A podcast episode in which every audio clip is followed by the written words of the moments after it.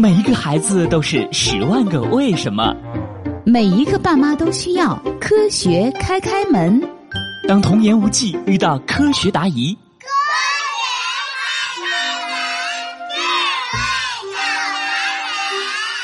开开心心开门喽！今天的科学故事是：病毒是如何攻击人类的？好闷啊！我感觉自己都有一年没出门了呢。一年没出门，欣欣，你也太夸张了吧？那是有多久？才十几天而已啊！唉，本来我现在应该在沙滩上穿着漂亮的裙子晒太阳呢。对了，妈妈，我的沙滩裙在哪里？哦，在你衣柜里啊，欣欣。欣欣穿上去海岛度假的连衣裙，在家里臭美起来。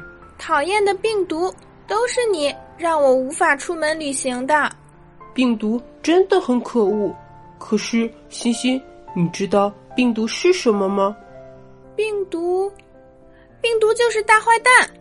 哈哈，欣欣，我知道，病毒特别特别小，有的会攻击人体。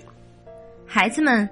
病毒是一种没有细胞结构的物质，就像开开说的，病毒的个体极其微小，绝大多数需要在电子显微镜下才能看到。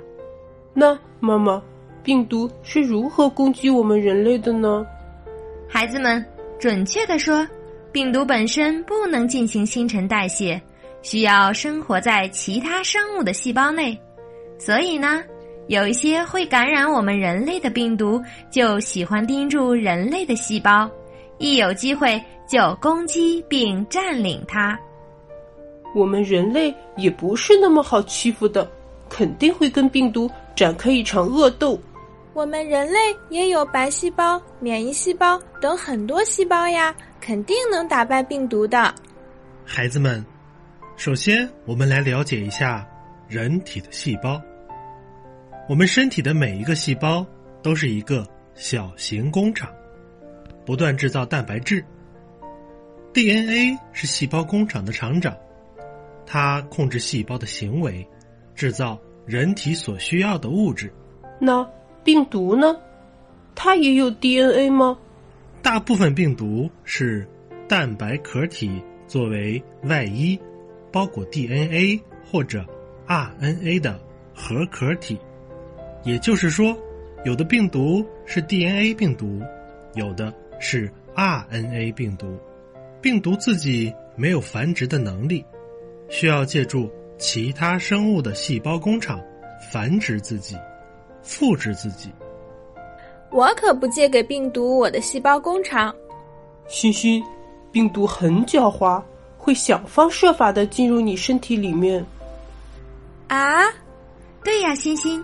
很多病毒会通过飞沫传播，它们顺着你的呼吸系统进入到你的身体，侵犯你的身体。